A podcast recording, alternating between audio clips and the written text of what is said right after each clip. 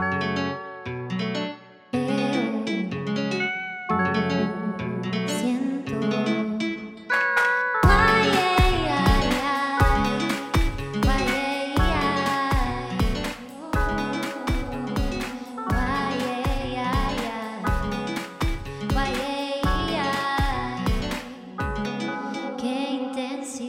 Bueno, hoy estamos súper ilusionadas, emocionadas y todos los sentimientos lindos que se puedan imaginar porque estamos empezando nuestra segunda temporada y tenemos dos invitadas súper especiales. Tenemos a nuestra primera invitada internacional. Bienvenidas Carolina y Kathleen. Muchas gracias. Muchas gracias. Estamos demasiado contentos de tenerlas aquí a ustedes dos y también queremos darle nuevamente la bienvenida a toda nuestra audiencia, bueno, me gustaría empezar con el descubrimiento de la semana. Me gustaría, Nane, que nos contaras cuál fue el tuyo. Bueno, justo les estaba mencionando ahorita, antes de empezar a grabar, que durante este tiempo de pandemia, al estar reinventándome de muchas maneras, veo mucha, mucho anhelo en mi parte por hacer alguna carpintería, un poquito de carpintería en mi propio emprendimiento pero resulta que cada vez que saco tiempo para mí misma, termino ayudando a otras personas en sus emprendimientos. Me recuerda a un dicho muy popular que dice, en casa de herrero, cuchillo de palo. Estilo como uno al final es el último en aplicar las herramientas que uno comparte con otras personas en nuestras propias vidas. Y yo creo que hay un mensaje muy importante de coherencia que, pues, que tal vez me lleva no sé, me llevo para mi casa para aprender y, empezar a aplicar y a darme un poquito más a mí misma lo que yo le ofrezco a otras personas. Súper lindo tu insight y te cuento que todavía te queda la mitad de la semana. Así que esa mitad podría cambiar. Mañana ¿cuál fue el tuyo? Bueno, hace saludos a todos las que nos escuchan y gracias por la invitación. Primero que nada, Kathleen de Panamá. Em, hace poco inicié una, una tienda de ropas eh, en donde era de diseñadores latinos y le conversó un amigo que quería diseñar ciertas prendas que como que me identifico con ellas.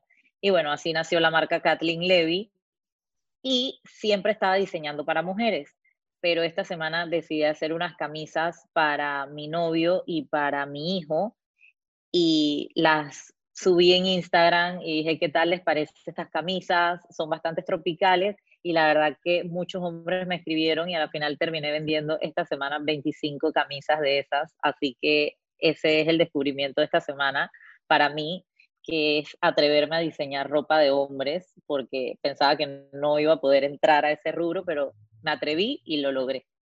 Ese es mi descubrimiento. ¡Wow! Está buenísimo. Abrir nuevos mercados así espontáneamente. Muchas felicidades. Y perder miedos también.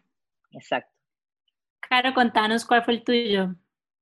Muchas gracias, chicas, por este espacio. La verdad es que es un honor, además, ser parte de esta nueva temporada internacional con una colega panameña. Es, es realmente un honor estar acá.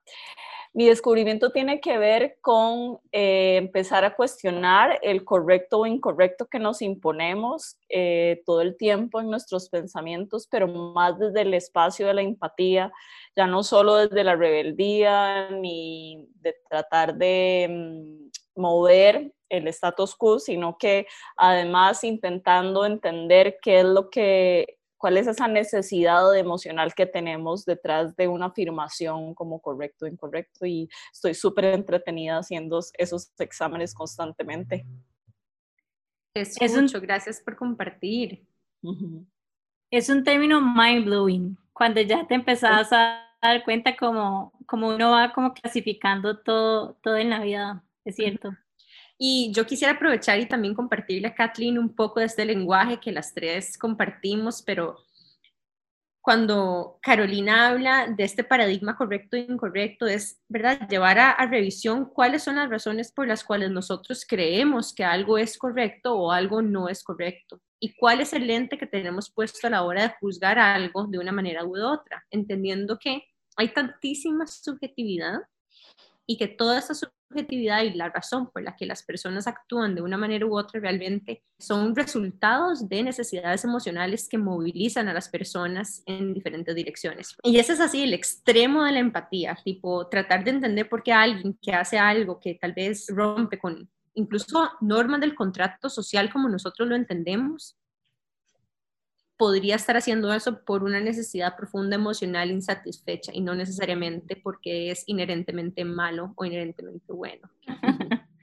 Sí, es un poco larga esa discusión, pero es súper interesante.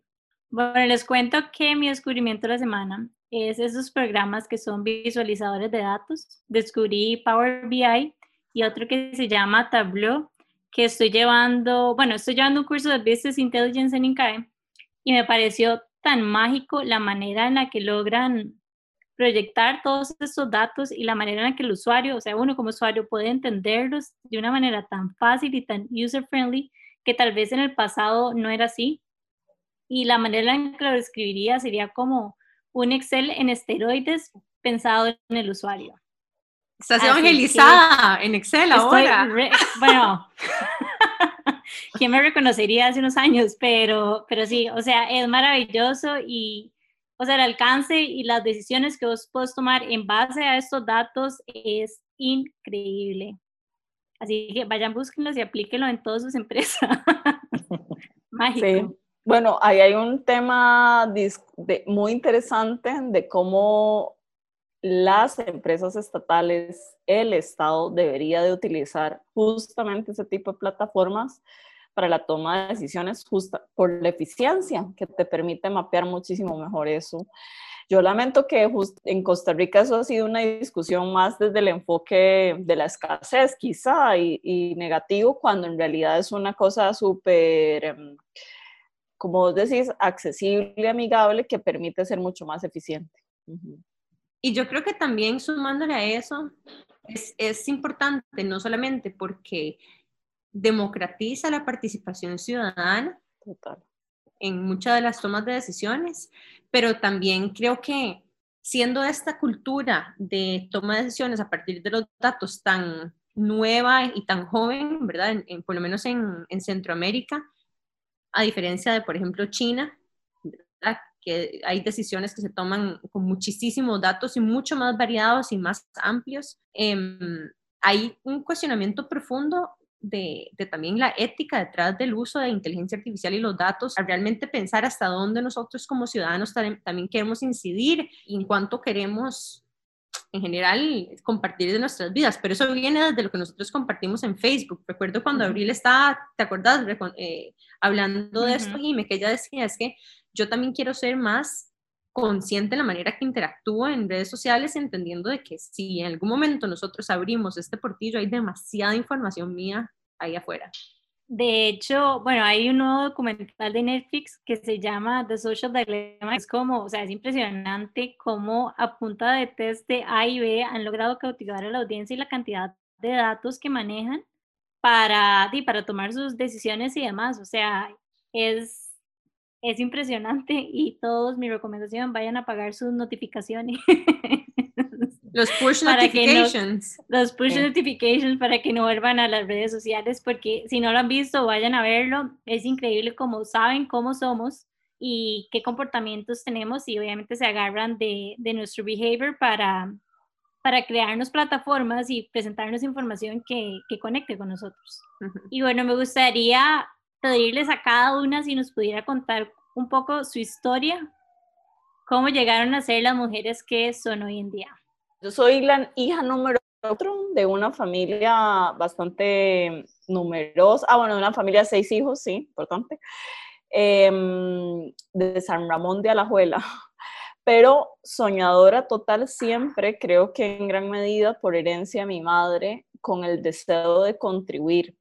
Y desde muy pequeña he tenido como muy claro ese propósito y también toda mi pasión como por el diálogo. Entonces, joven entendí que la política era un buen espacio para hacer esa contribución y a pesar de que mi familia tiene una percepción súper negativa de la política y no había nadie que hubiese tenido como ese historial, pues me, me aventuré a intentar de ese espacio, intentar hacer esas transformaciones y ese deseo de contribución. A la par de eso, he tenido el privilegio de poder trabajar con temas de resolución alterna, conflictos, diálogo. Esa ha sido como mi pasión. Curiosamente, abogada, igual que mi compañera de panel hoy, pero eh, muy obsesionada con la idea de que la gente pueda llegar a acuerdos y no ir a los estrados judiciales y resolver siempre sus conflictos. Eso ha sido, ha marcado mi vida a lo largo de, desde mi juventud, diría tal vez. Mm. Y además eh, he entendido en el deporte eh, una forma como de meditación y de autoconexión constante. Entonces, es decir, que soy abogada, política, deportista. Y bueno, he tenido el privilegio de ser la tercera mujer en presidir el Congreso y la primera joven.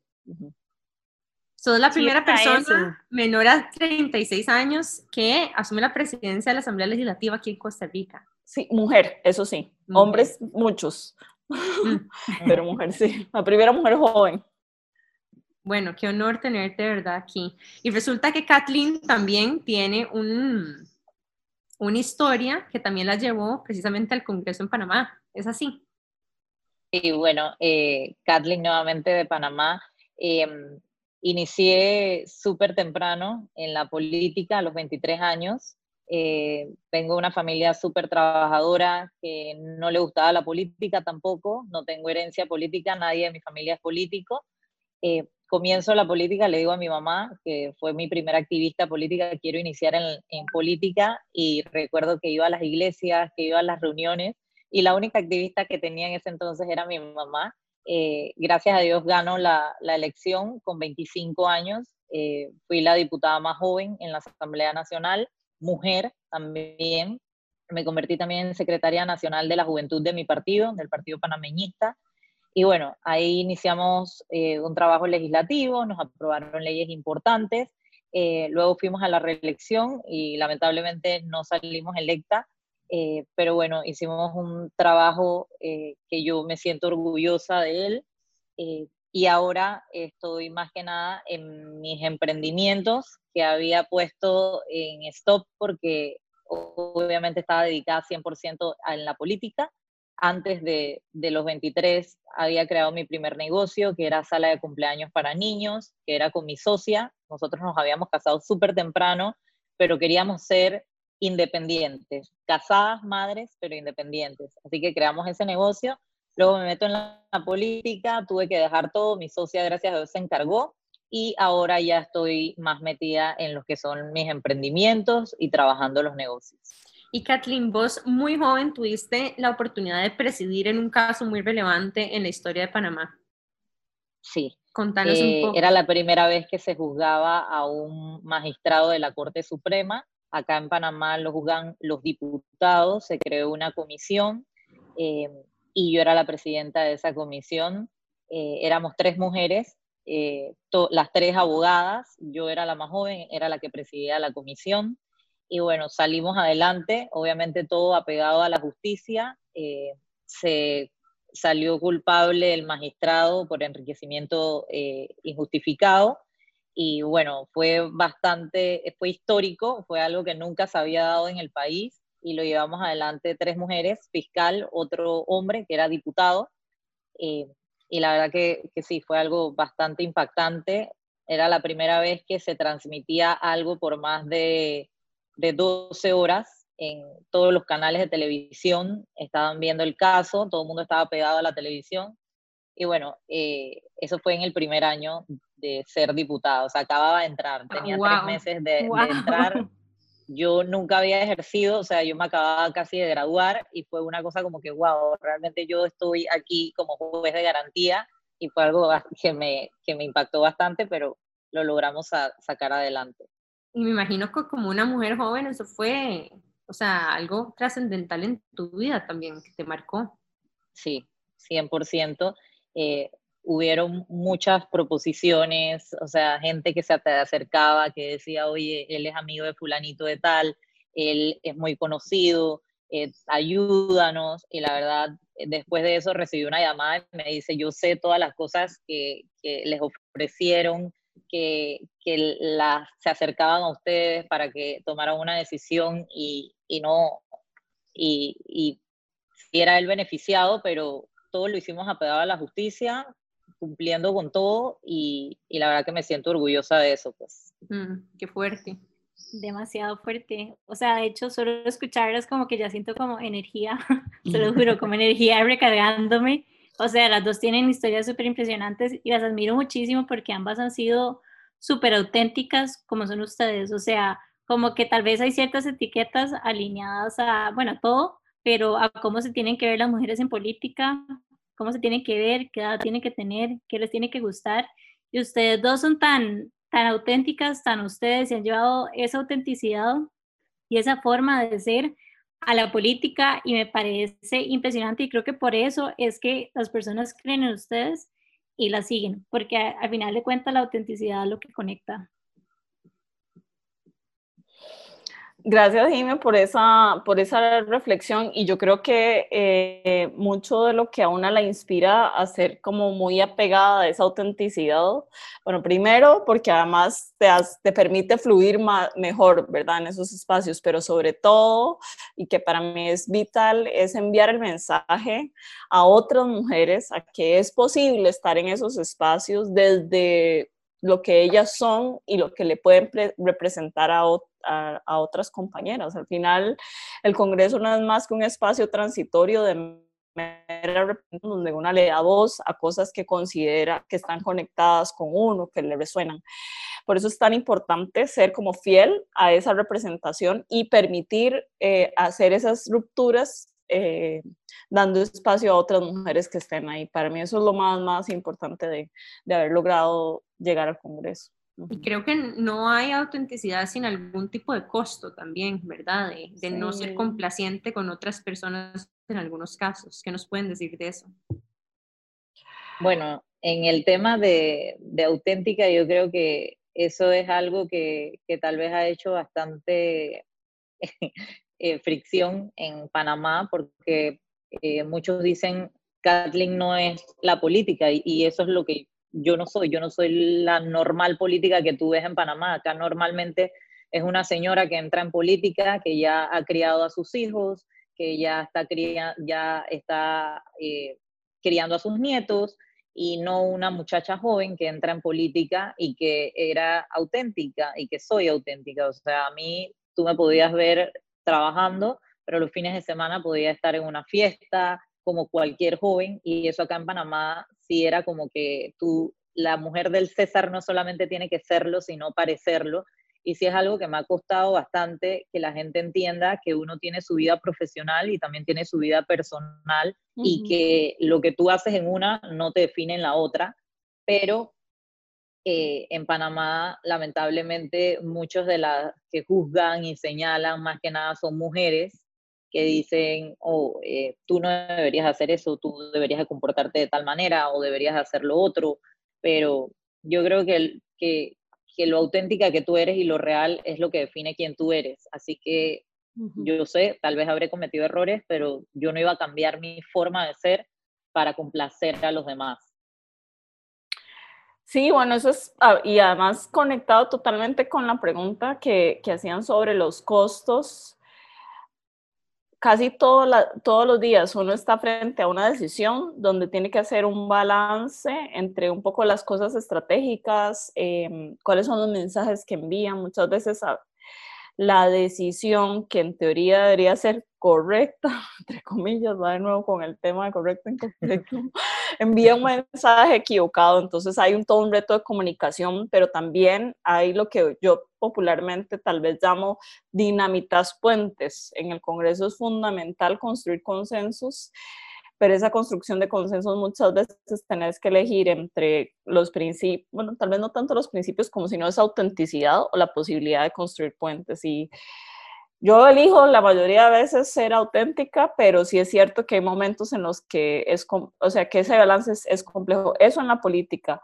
Y en lo personal, he de reconocer, y aquí abro total espacio a mi intimidad y vulnerabilidad, que en estos dos años y medio, ya casi que a la mitad de mi cuatrienio, estoy entendiendo el, altísimo costo que uno tiene que pagar en lo personal por atreverse a estar en un espacio que históricamente ha sido los hombres. Y yo entré a la política pensando que mi círculo inmediato eh, más cercano tenía las herramientas para lidiar con lo que esto significaba para mí y la lección más dura eh, es que no. Y estoy de hecho con el corazón muy partido en este momento, pasando por un duelo muy profundo de lo que eso significa, porque pensé que como nosotras, las mujeres intensas, empoderadas, creemos que muchos eh, issues no nos van a pasar porque tenemos las herramientas. La lección para mí ha sido, Carolina, sí le va a pasar y además fuerte. Entonces, em, cuando una decide embarcarse en estos espacios, tiene también que comprender que los costos en lo político, en lo personal, algunas veces también en lo económico, son realmente fuertes. Compensan los logros, desde mi punto de vista, sí, porque están muy apegados a mi propósito de vida, pero si esa no fue la razón correcta que te llevó a la política, probablemente vas a sentir más altos los costos que eh, los logros. Entonces es una reflexión muy importante que creo que debería hacerse cada persona que ingresa a la política de cuál es el propósito real, porque vendrán mareas fuertísimas y tenés que estar como muy bien ahí. Claro, demasiadas gracias y te acompaño en lo que estás viviendo porque te escucho y, y te quiero decir que, de que aprecio demasiado que te abrace y, y que, que, aquí puedes encontrar un espacio de contención también cuando quieras hablar de estos temas porque, porque sí, o sea, lo siento cuando hablas y se siente pesado. Es muy pesado. Es muy pesado, muy doloroso, pero creo y tengo la convicción de que tiene que ser, tal vez no tiene que ser así, sino es como me transformaré desde aquí, desde ese espacio, aceptando el dolor y lo que eso significa. Pero sin duda alguna, mi lección, quisiera aprovechar este espacio y todos los otros lugares que tengo para transmitir de que esto no es jugando, de que no es jugando, de que sí, sí es complejo, pero que si el propósito es el adecuado, una puede echar para adelante. Muchas gracias, Caro, de verdad que sí. O sea, se, se sintió demasiado tu, tu vulnerabilidad. Y agradezco que se compartan estos sentimientos y estas cosas no tan lindas, tal vez por las que vivimos, porque usualmente cuando vemos a mujeres que admiramos, nada más vemos como, o sea, como el tope, como la cima, o sea, como solo esos momentos lindos y como que lo asociamos nada más como, no, ella es súper gata y hace tal cosa y no. Y sí, todos somos súper gatos, pero también hay momentos en los que tal vez no estamos en, o sea, hay momentos en que tal vez no nos sentimos tan bien y esos momentos son válidos y son necesarios para poder llegar también a esos momentos en los que sí. Entonces, de verdad te agradezco tu vulnerabilidad por, por contarnos de esas experiencias. Que tal vez la gente nada más ve es que se ve siempre bien o tiene muchos followers y logró esto. Y, incluso a la hora de hablar de empoderamiento femenino tendemos a perdón, a la hora de hablar de empoderamiento femenino tendemos a idealizar muchos de estos logros que otras hermanas han tenido y no, no, nos tomamos el tiempo para compartir, ¿verdad? ¿Cuáles han sido las lecciones más fuertes que hemos que, que, nos han hecho las mujeres hoy en día somos y las personas como las quienes nos presentamos, ¿verdad? Nosotros presentamos al final de cuentas fachadas hacia afuera que nos permiten romper barreras, ser comunicadoras, exponernos y una serie de otras cosas, pero atrás de ese tipo de mujeres fuertes normalmente vienen struggles importantes que nos han formado y nos han dado la piel gruesa para poder también ocupar estos espacios. De hecho, para nosotras la palabra intensa, o sea, muchas veces crecimos con todos diciéndonos que qué intensas y, y hay como cierta connotación negativa detrás, pero nosotros lo vemos más bien como las mujeres intensas son como mujeres apasionadas que no se conforman y que por lo general van como en esa primera línea, por decirlo así. Son las que van rompiendo barreras, las que no quieren seguir en el status quo, que quieren cambiar las cosas y que quieren un mundo mejor. Y ser parte de esa primera línea, por decirlo así, tiene, tiene sus consecuencias. O sea, no le vas a gustar a todo el mundo, no a todo el mundo le vas a caer bien. Y vas a estar constantemente recibiendo muchísimos juicios y es inclusive donde ciertas herramientas de autocompasión y como de amor propio como que se, se convierten tan, tan valiosas porque, por más que uno, o sea, haya trabajado en uno mismo y todo lo demás, o sea, cuando te juzgan, especialmente si es alguien muy cercano, como que se siente, o sea, se, duele, digamos, se siente, se siente doloroso. Sí. Yo inclusive creo que la dinámica, o sea, cuando uno está en un espacio, un público, un, un espacio público de elección popular, no necesariamente tu familia estás acostumbrado a que estés en el spotlight. O sea, es como ahí te pueden decir que sí, pueden querer acompañarte, pero una cosa es decirlo y otra cosa es vivirlo. Y hay un especial cuestionamiento que las mujeres estemos ahí de manera consciente o inconsciente. Y es ahí donde mi, mi aprendizaje es profundo, doloroso y significa duelo con entender que inclusive puede ser que haya llevado a sufrimiento a personas que amo por ese, por ese espacio de exposición. Y además, este es el primer congreso costarricense con 46% de paridad. Sé que esto que estoy viviendo no soy la única y lo he podido ver en mis compañeras. Entonces ahí vienen eh, todavía los matices de fuertísimo patriarcado que hay en los espacios de toma de decisiones y de gerencia. Entonces, me parece que eso es una lección aprendida que vale la pena compartir. Me imagino que a Kathleen también le pasó en Panamá.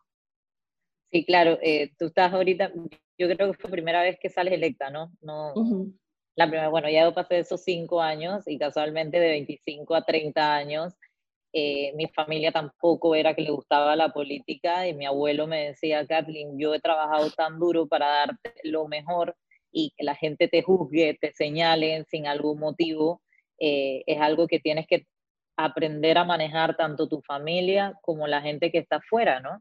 Eh, es doloroso, muchas veces piensan, ¿no? En las redes sociales sales reído, sales contento, pero por dentro yo decía, yo tuve tantas críticas de cosas personales que no era de mi trabajo. Si hubiera sido de mi trabajo, yo te digo, menos mal.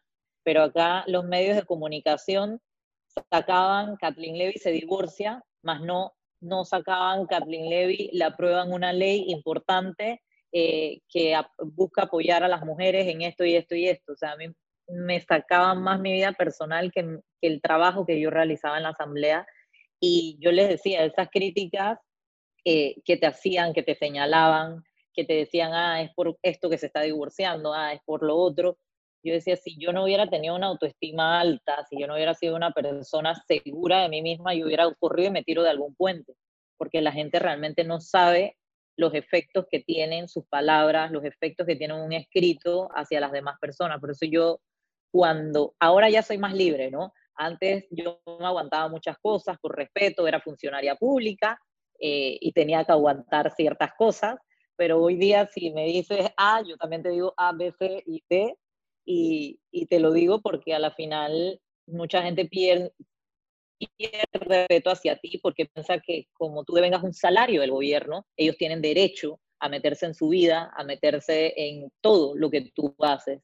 Y es algo que tú no lo ves en hombres que están involucrados en política. Nadie habla que fulanito hombre se divorció, nadie habla que fulanito hombre tiene problemas con esto y lo otro, más a la mujer sí a mí se fijaban hasta cómo me vestía, si tenía zapatos de tal marca, si tenía carteras de tal marca. Y tú podías ver un hombre con un saco de igual, una marca fina, y nadie lo juzgaba, nadie lo veía.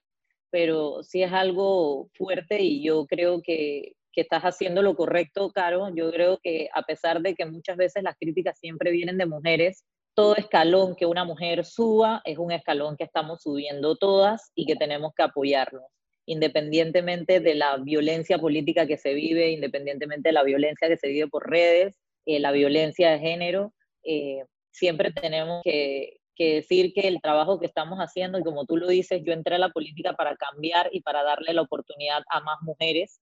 Yo sé que gracias a que yo corrí, muchas mujeres más se atrevieron a correr y a decir, yo puedo llevar un matrimonio, yo puedo tener un hijo pequeño y puedo involucrarme en política. Kathleen, y me gustaría preguntarte si vos pudieras tener hoy en día una conversación con Kathleen de 23 años metiéndose en la política, ¿qué le dirías? No dejes que se involucren en tu vida privada. Como yo entré a esa edad, los medios de comunicación querían saber todo y yo no lo vi mal. Yo decía, sí, soy una mujer casada, tuve mi hijo temprano, ta, ta, ta, pero eso abrió las puertas a que se metieran en mi vida privada. Y si tú me lo dijeras hoy día, yo diría, dedícate a mi trabajo, es lo único que tú tienes que saber eh, y punto. Eso es lo que hubiera cambiado de la Kathleen de hoy de 31 años. Yo cuando las escucho ambas, me entra un poco, bueno, un poco no, me entra muchísima admiración de cómo han logrado navegar estos espacios tan complejos. O sea, porque son espacios súper difíciles y son, son ambientes al que, en los que tal vez no están acostumbrados como a esta disrupción. Y me gustaría saber qué herramientas han utilizado ustedes o han encontrado valiosas para poder navegar estos espacios donde encuentran barrera tras barrera. ¿Qué les ha funcionado? Bueno, yo creo que en mi parte, yo sí fui, siendo diputada, busqué ayuda psicológica porque muchas de los señalamientos que me hacían, o sea, yo decía, me dicen esto y muchas veces lloraba, muchas veces me quebraba, obviamente nunca delante de nadie, pero sí cuando llegaba a mi casa. Eh, y yo te puedo decir cosas que a mí me pasaron impactantes que, que las redes hacían o los medios hacían. Un día 24, no me acuerdo, era 25 de diciembre, le había regalado yo un iPad a mi hijo y sale y lo había sincronizado yo con mi celular para que todo lo que él manejara yo lo viera y de repente sale, eh, Kathleen Levy tiene un video porno y sale alguien que se pareció a mí y mi hijo me lo lleva corriendo, mi hijo tenía seis años en ese entonces y me dice, mamá, ¿esto qué es? ¿Esto qué es? Y obviamente que me quebré, que dije, Dios mío, esto es algo que, que ya pasa todos los límites, pero fueron muchas experiencias que realmente tuve que buscar ayuda porque sentía que, que, que me estaba quebrando y que realmente estaban como que traspasando mi ser y estaban haciendo que yo perdiera también la dulzura de mi carácter, que estaba perdiendo mi autenticidad. Si yo era una mujer carismática, ya yo estaba un poco grosera, un poco tosca con las personas, eh, pero sí tuve que buscar en, en, algún momento ayuda psicológica y que me dijeran, Kathleen, tú eres esto que te dicen, no, no lo eres. Entonces pasamos la página y sí tuve que trabajar bastante en mí, o sea, en ese entonces, 25 años, obviamente que, que, tampoco era que era lo más fuerte, no te digo que hoy día soy la más fuerte y que no me hacen daño las cosas que dicen, pero sí he, puesto como una barrera y he trabajado en, en mí, es decir, yo sé quién soy, a mí no me importa lo que tú pienses de mí, lo que tú ves de mi vida es esto, pero mi vida es esto, entonces eh, sí me ha tocado trabajar bastante en eso. Y hay algo que quisiera tal vez pescar de lo que dijiste y algo que también me lleva a mí a compartir algo vulnerable y es que cuando nosotros estamos tal vez bajo presión, no somos nuestra mejor versión de nosotros mismas, ¿verdad? Y, y, también entender que hay demasiados momentos en los que cuando uno está persiguiendo sueños, uno siente demasiada presión, no solamente por las expectativas, por las responsabilidades que uno ya sea acepta o se coloca que no le corresponden. Em, pero todo eso, cuando, por lo menos yo me siento así, y, algo que vos dijiste me lo me hizo recordarme que donde yo he sentido demasiada presión, donde recuerdo haber actuado de maneras que, que no reflejan lo que yo en, en mi interior siento que soy, ¿verdad? Que no reflejan la persona que yo quiero ser y que yo la manera en la que yo me quiero comportar con otras personas. Entonces, mientras acepto que ese lado oscuro de mí también existe, también reconozco que me tengo que dar permiso y perdonarme a mí misma por las cosas que también hice cuando estaba bajo presión, porque nosotros a veces hablamos de, de salirse de sus casillas como una manera liviana, como, ah, sí, pero, ¿verdad? como casi dismissive, hacer como de que actúe de esa manera y ya pasó, pero en realidad en ese momento yo estaba en modo supervivencia y estaba tratando de salir adelante de algo que se sentía totalmente asfixiante. Entonces, aprender a perdonarse a uno mismo por esos momentos a donde uno actuó de la única manera que sabía cómo sobrevivir, también es una gran, gran lección de autocompasión para las mujeres que, que se exponen a ese tipo de presiones. Sí, qué bien que, que plantees eso porque es fundamental para quienes nos escuchan que tengan esa autocompasión y las mujeres no solemos dárnoslo. Bueno, yo igual que Kathleen, ya, yo tengo mi super terapeuta que es como, yo le digo que es mi ángel salvador. Lo tengo desde hace tiempo, lo que pasa es que ahora soy bastante más frecuente y no me, es más, me da asistencia por WhatsApp, la verdad, es, lo cual es fabuloso. Em, yo también he encontrado un espacio de resiliencia en el deporte eh, porque me ayuda un montón a canalizar eh, autocuido y, y, decía al inicio ese espacio de meditación en particular, ya de por sí yo ya practicaba la natación antes. Entonces, cuando yo sé que voy a tener una sesión realmente difícil, donde voy a tener horas de insultos constantes en vivo, eh, normalmente intento todavía entrenar más duro al inicio porque mi mente como que logra ahí canalizar toda esa fuerza que luego va a recibir. Y otra cosa que me ayudó miles es las flores de vaca. O sea, eh, de ir a alguien, donde alguien que conoce flores de Bach y, y, utilizarlas constantemente es una cosa que me super ayuda. De hecho, tengo una carterita roja donde siempre ando aceites esenciales, flores de Bach y otros medicamentos naturales como la chaguanda, que es como un relajante natural y demás. Y ya mis compañeras y compañeros saben que yo ando la bolsita roja como de autocuido y a veces cuando es una sesión muy dura, las compañeras me dicen, sácate la bolsita roja y la compartís y entonces yo, yo exacto, pongo aceite a todo el mundo, regalo chaguanda, no, lo comparto porque también es una forma de humanizar el espacio y ser y ayudar a la gente a conectar con esa vulnerabilidad. Y ha sido simplemente magnífico tener el pretexto de la bolsita roja, de esos autocuidos, pero también eh, darle espacio a los sentimientos. Es decir, cuando alguien realmente está haciendo una, eh, una, y lo he discutido un poco en el espacio de formación de comunicación no violenta, que es posible en política darle el permiso a, a la vulnerabilidad y preguntarle a la gente en medio de un debate, hacer un receso y preguntarle, hey, ¿Vos cómo te sentís? ¿Cómo, ¿Cómo estás viviendo esto a pesar de que seamos absolutamente opuestos políticamente hablando? Y eso ha sido transformador. Eh, para quienes nos escuchan de Costa Rica, saben que, por ejemplo, Ivonne, este, la diputada Ivonne es absolutamente contraria a mi pensamiento y durante todo un año que la tuve sentada a la par cuando presidía, nuestra conexión fue de mujer a mujer, de cómo estamos viviendo esos espacios de ataques. Y a veces era mi misma fracción atacándola a ella y muchas veces era su fracción atacándome a mí políticamente, pero tener un espacio para decir cómo te sentís respecto a eso era absolutamente disruptivo, pero necesario nunca frente a las cámaras, porque quizás, pero también se vale eh, decir, esto me afecta en el micrófono, a voz y decir, y es un ser humano y, y, me conmueve genuinamente. La gente no está lista para esa pregunta. Y bueno, ni qué decir de los hombres, ni qué decir de los hombres. Cuando uno le hace esa pregunta en política de, ¿y vos cómo te sentís? O sea, ¿o qué está vivo en vos? Es como, ok, esto no sé qué voy a responder. O sea, si me estás golpeando políticamente, sé que te tengo que agredir inmediatamente, pero si, me, pero si empatizas conmigo y me preguntas cómo me siento, como, ok, no sé qué hacer respecto a esto. Es casi desarmante, yo creo. Totalmente. Poderoso. Es muy poderoso, muy, muy poderoso y creo que además genera un efecto en cadena que yo sí creo y como activista en comunicación no violenta creo que cada vez tenemos que aspirar más a que en esos espacios sean más humanos.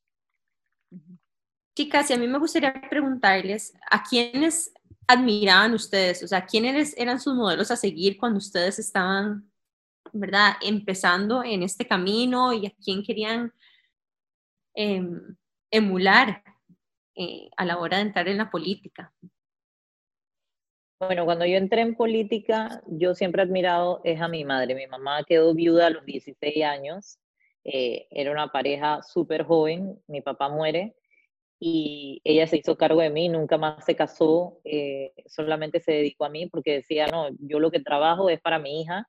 Gracias a Dios, mi abuelo, el papá de mi papá, se hizo cargo de mis estudios y de todo lo que correspondía eh, con la ayuda de ella también, y yo siempre dije, yo quiero ser con ella, pero ella es muy diferente a mí, ella es muy fuerte, ella es muy, eh, como que nada lo que le dicen le impacta, eh, yo soy más como más cariñosa, más amorosa, más como que eh, no soy tan fuerte como ella, yo siempre era como que ella es mi modelo a seguir, pero realmente no somos iguales. Pero yo creo que ella en política, o sea, esa asamblea hubiera sido un caos, porque ella sí hubiera sido como que choque, choque. Yo lamentablemente tuve choque con una diputada que no era de mi partido y, y de esa pelea se generó muchos insultos, se generaron muchas cosas, pero temas personales más que nada, que no era un tema profesional. Yo creo que en Costa Rica se debate más el tema político. Acá, para golpearte, te meten una zancadilla personal y ese tema. Pero yo realmente en política, de decirte que admirar a alguien eh, de mi país en sí, no, no estaba como que quiero seguir los pasos de algún político de mi país o alguna política. Yo quería entrar, hacer la diferencia. Eh, no logré la reelección eh, más por el tema de la ley electoral, de cómo salen los diputados. Yo cuando salí por primera vez salían los cuatro más votados del circuito. En esta vuelta no, salía el más votado del partido. Eh, entonces eso costó bastante, a pesar de sacar 17 mil votos, eh, no me vi beneficiada. Y hoy día hay diputados en otros, otros circuitos que sacaron mil votos y son diputados de la República, pero si me preguntas hoy día si yo quisiera volver a la Asamblea Nacional, yo te diría que no. O sea, siento que yo soy más del trabajo comunitario, eh, que es lo que más hacen acá los representantes, los alcaldes, eh, que el tema de las leyes. En las leyes tú presentas una ley y siempre va a haber un grupo que va en contra de la ley, que dice que eso no está bien. Por lo menos yo presenté que acá en Panamá todas las juntas directivas estatales había, nunca se escogían a una mujer, siempre eran hombres, hombres, hombres. Y yo presenté una ley en donde el 50% de los puestos de las juntas directivas estatales tenían que ser dados a mujeres que cumplieran con los requisitos. Sabemos que acá en Panamá la mayoría que se gradúan de la universidad de maestría, de posgrado, son mujeres y no se tomaban en cuenta. Entonces ya de una vez salió un grupo que ah, estás beneficiando a las mujeres y los hombres, eso debería ser por mérito, no por el sexo. Y no estamos hablando de que por mérito, estamos hablando de que la, la mujer iba a cumplir los requisitos, pero se iban a crear espacios para que ella fuera tomada tomadas en cuenta. Que el presidente le dieran 10 currículos y tendría que saber que tenía que coger cinco hombres que estuvieran calificados y cinco mujeres que estuvieran calificadas, que no teníamos la oportunidad. O sea, y eso fue cuando entré a la asamblea que me di cuenta que estaba en la comisión de credenciales y que el Banco Nacional, que era la junta directiva más antigua, tenía 100 años, eh, por primera vez se nombraba una mujer en la junta directiva de, eh, del Banco Nacional de Panamá, que es el banco estatal.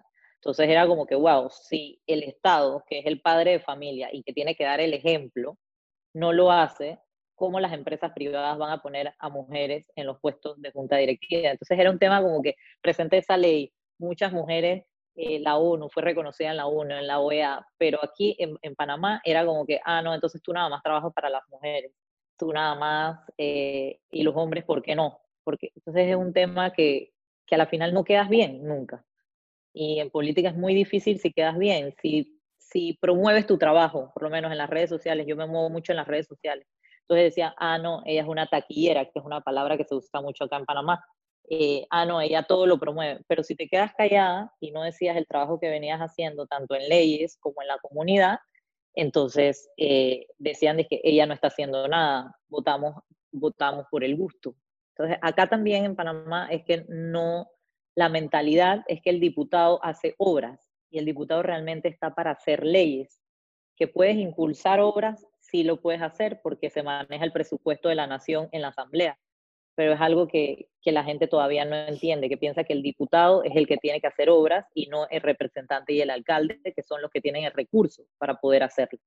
Y me gustaría hablar un poquito en este caso de autopromoción y de cómo hay una narrativa, digamos, de que los hombres sí pueden, como dicen, echarse flores, pero cuando las mujeres echan flores, que son las creídas.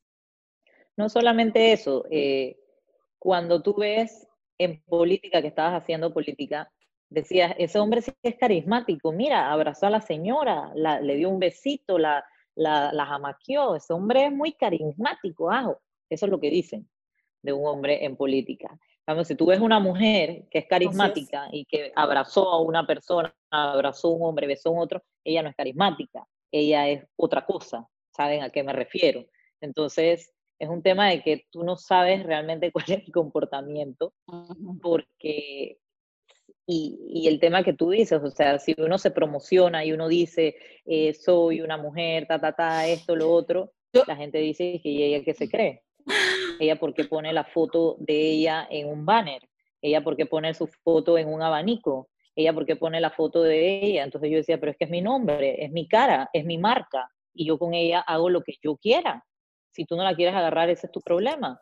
Pero en cambio veías que hombres lo hacían, hacían exactamente lo mismo que yo, y decían, ah, está cool, y por años, por décadas ha sido así, pancartas de hombres por, todo lado en política. Yo no me acuerdo haber visto realmente vallas en la autopista con mujeres políticas hasta que, por ejemplo, Laura Chinchilla presidió nuestro país.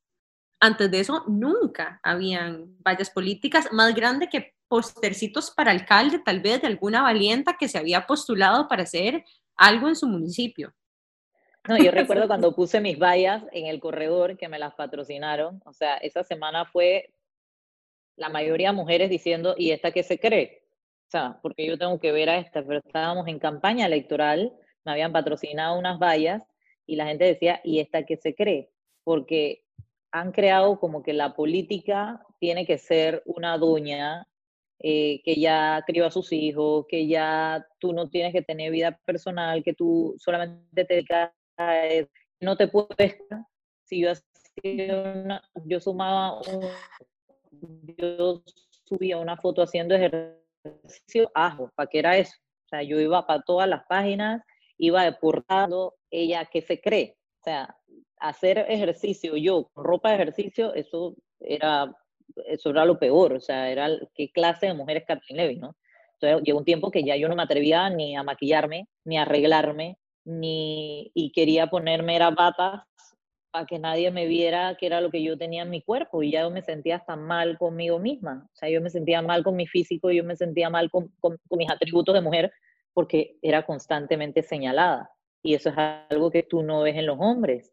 Los hombres tú los ves políticos acá que suben haciendo fotos, eh, suben videos haciendo ejercicio y nadie les dice nada. En cambio, una mujer, ay Dios padre, eso es lo más vulgar que tú puedes ver y joven para acabar, ¿no? Y me gustaría agregarle otra barrera adicional que también tenemos las mujeres y tiene que ver como en la manera en la que fuimos criadas. Y de hecho viene de un libro que nos estamos leyendo de la autoconfianza. Y es que las mujeres para que realmente se la crean y tengan esa confianza, tienen que sentir que están en el 100% de su potencial. Versus los hombres que pueden estar, no sé, en un 40, 60% y ya se lo creen y ya es como, ok, ya, ahí o sea, yo, yo sé cómo se hace esto, digamos. Entonces, está esa primera barrera de que vos tengas la confianza suficiente para decir, ok, soy buena en esta, me voy a promover, etcétera, mi marca personal. Y una segunda barrera de cuando lo haces y recibís un montón de juicios alrededor de tu acción, que obviamente igual, o sea, es imposible y seríamos ilusos de decir que no nos terminan afectando. O sea, podemos construir herramientas para tratar de blindarnos, pero eventualmente, o sea, eventualmente se siente. Entonces tenemos estas dos barreras que, que, o sea, que han venido durante años y que en este momento estamos, así como muchas mujeres lo tuvieron que hacer en el pasado, ¿no? enfrentándolas de romper para abrir el espacio a otras mujeres que vienen debajo nuestro. Y Kathleen lo dijo, de hecho, es eh, la mayoría de las mujeres que se gradúan de posgrado son mujeres porque sentimos que tenemos que tener doctorados para aplicar a los puestos mientras que los otros súper seguros mismos, em, sin tener la experiencia, pues no les da síndrome del impostor y uno aquí tratando de sacar grados, grados y grados para ser disque merecedora de un puesto político un puesto de liderazgo. Y esto inventa datos que apoyan eso. O si alguien va a aplicar para un por ciento de los requisitos, aplica versus 60% ya está ok y ya cumple, digamos. Yo quería sumar a eso que, que trae Jime eh, y que ya Kathleen estaba planteando. más allá también de la imagen y de lo que toda esta cosa que nos imponemos nosotras para ser aptas para o ser suficientes.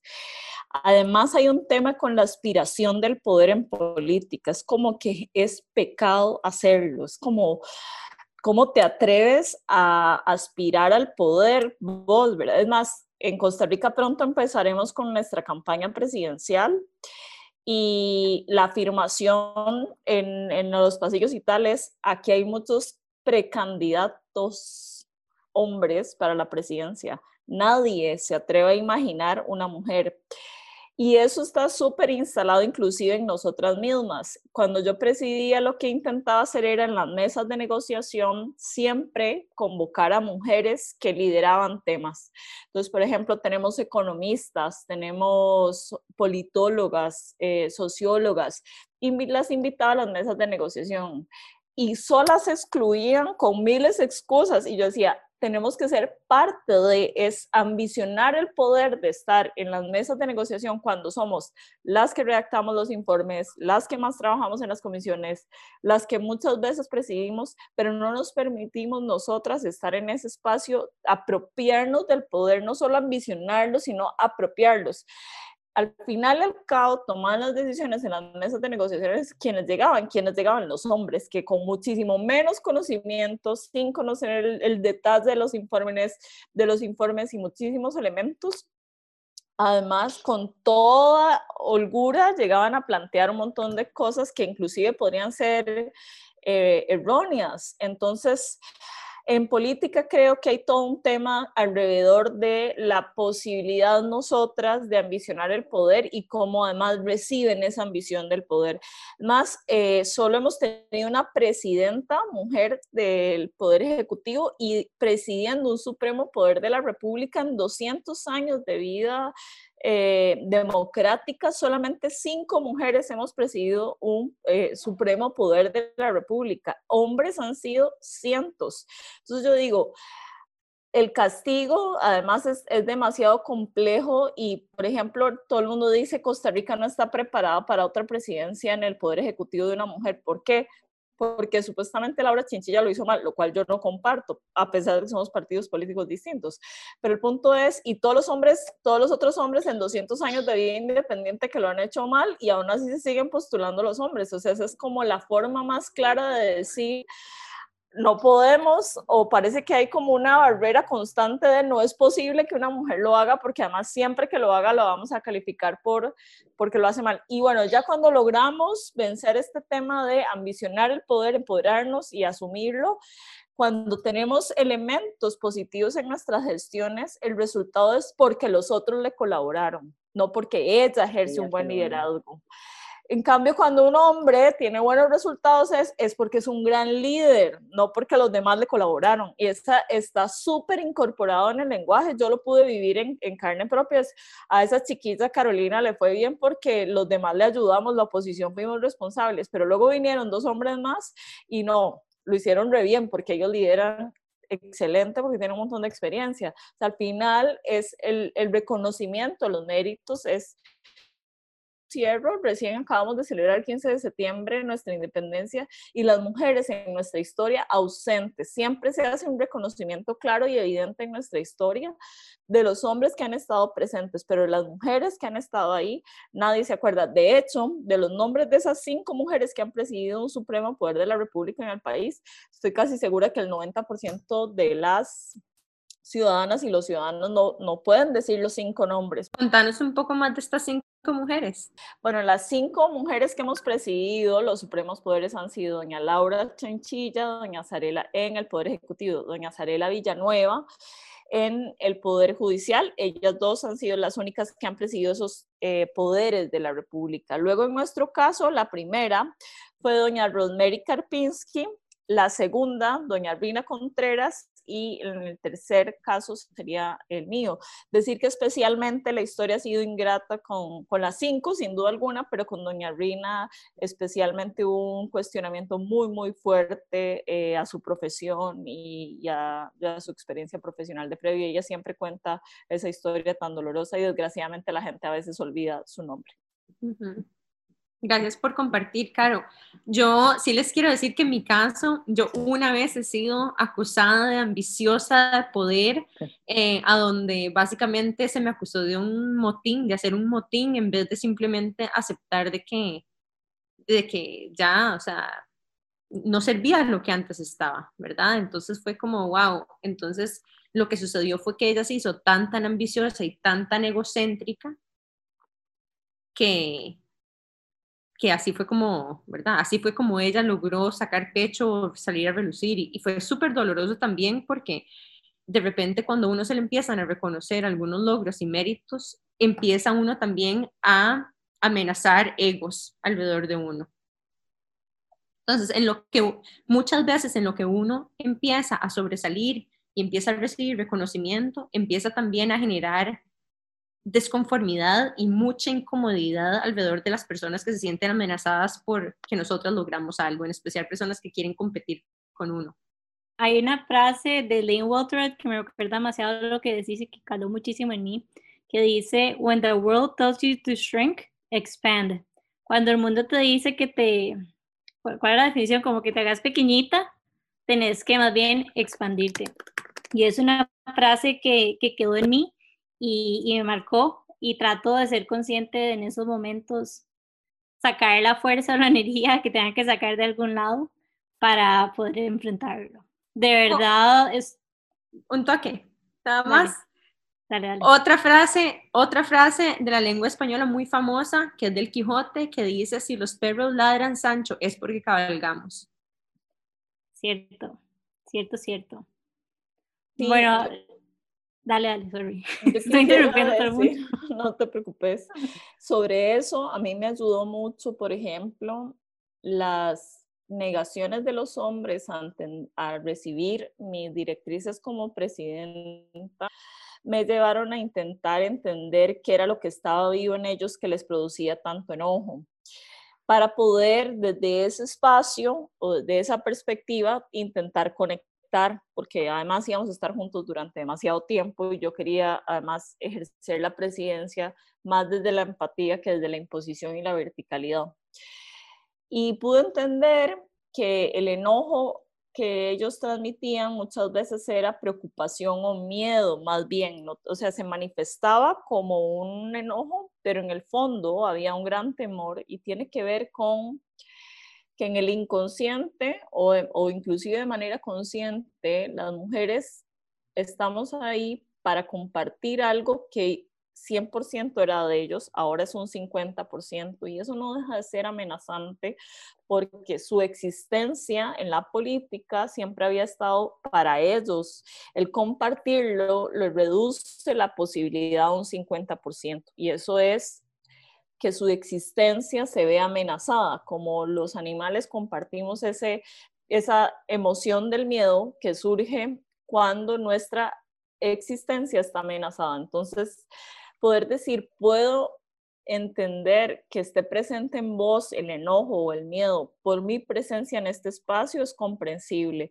Pero la buena noticia es que yo estoy acá no para extinguirte, sino para que compartamos te puedo acompañar si querés a hacernos visibles los dos y ya no solo vos.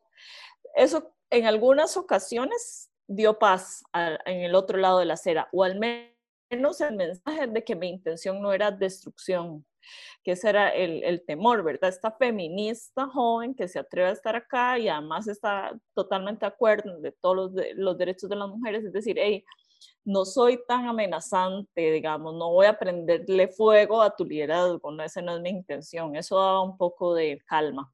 Gracias, Caro, por compartir este tip. Bueno, chicas, ya estamos llegando al cierre del episodio y me encantaría escuchar cómo se sienten en este momento, Kathleen. ¿Qué pensás? ¿Qué sentís? Bueno, nada, contenta.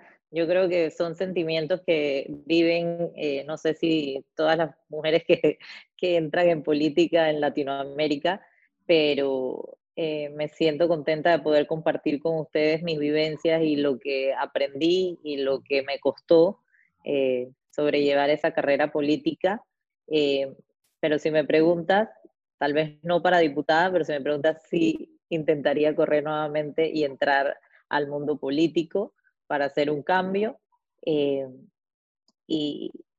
y, y, que tengamos claro que si las mujeres nos apoyamos unas a las otras podemos salir adelante. Adelante en todo el tema de violencia de género, podemos salir adelante en política y en todos los temas que nos pongamos de metas, porque si hay alguien organizado somos las mujeres. Eso le hace falta mucho a los hombres. ¿Cómo te imaginas en cinco años? Em, bueno, en cinco años yo creo que vienen las elecciones en Panamá, así que me imagino haciendo campaña política, eh, rodeada de mujeres, porque si, eh, si hay algo que a mí me llama la atención es que mayormente tú ves candidatos a puestos de elección hombres, más si ves el equipo de trabajo, la mayoría son mujeres. Y muchas veces esas mujeres prefieren apoyar hombres a apoyar mujeres. Y a mí me costó mucho en la campaña primera política, yo le decía a las mujeres, o sea, usted es mujer como yo, usted tiene una hija como yo. Y me decían, no, es que tú no tienes experiencia y, que y yo, ¿y de qué ha servido a los que tienen experiencia? O sea, y a la final es como todo, nos quejamos que a nuestros hijos no le dan la oportunidad cuando van a buscar un trabajo porque le piden experiencia. Pero si usted misma no me da la, no me da la oportunidad, ¿cómo yo voy a ganar experiencia? Entonces. Uy, eh, qué bonita esa frase. Si usted a mí no me da la oportunidad, ¿cómo quiere que tenga experiencia? Sí, y eso fue una frase que usé mucho en la primera campaña. Eh, y estoy segura que me tocará nuevamente utilizarla. Ya sí diré si tengo más experiencia, sé cómo trabaja el órgano ejecutivo, sé cómo trabaja el órgano legislativo y estoy segura que al saber ya bien el manejo de cada uno de estos dos, voy a poder hacer un mejor trabajo. Gracias. Y rescato esa frase porque justo al final de nuestro episodio tendemos a resaltar frases, frases célebres que queramos compartir con otras personas. Y Caro, no sé si vos tendrás alguna frase célebre que quisieras compartir, que te ha resonado en algún momento de tu vida. Sí, yo uso mucho eh, una de Sebastián Castro, que dice, que planteó en una conversación el hecho de soñar y ambicionar con mujeres más empoderadas y hombres más conscientes de sus privilegios. Desde ese equilibrio va a ser posible realmente este cambio al que, al que queremos. Muchas gracias, Karen. yo de verdad estoy feliz de hecho, quiero contarles que por lo general nuestros episodios duran media hora y llevamos una hora y estoy feliz con el episodio. Lo disfruté muchísimo y le agradezco a las dos por haber sido tan, o sea, tan reales y que hayan compartido tanto de sus historias personales también. De verdad me emociona muchísimo que haya sido el primer episodio de esta segunda temporada que nos emociona muchísimo porque la idea es, como dice Caro, o sea, el propósito a final de cuentas es como lo que realmente te mueve. Y nuestro propósito es no solo empoderar o tratar de ir más allá de las fronteras de Costa Rica y hacer lo que podamos para empoderar a otras mujeres y tenerlas a ustedes como invitadas, estoy segurísima que va a inspirar a muchísimas mujeres más a empezar a, a optar por estos cargos de políticas. Así que de mi lado, demasiadas gracias a las tres porque tuvimos una conversación súper linda. Gracias, chicas. Muy Gracias contenta también. Por la invitación.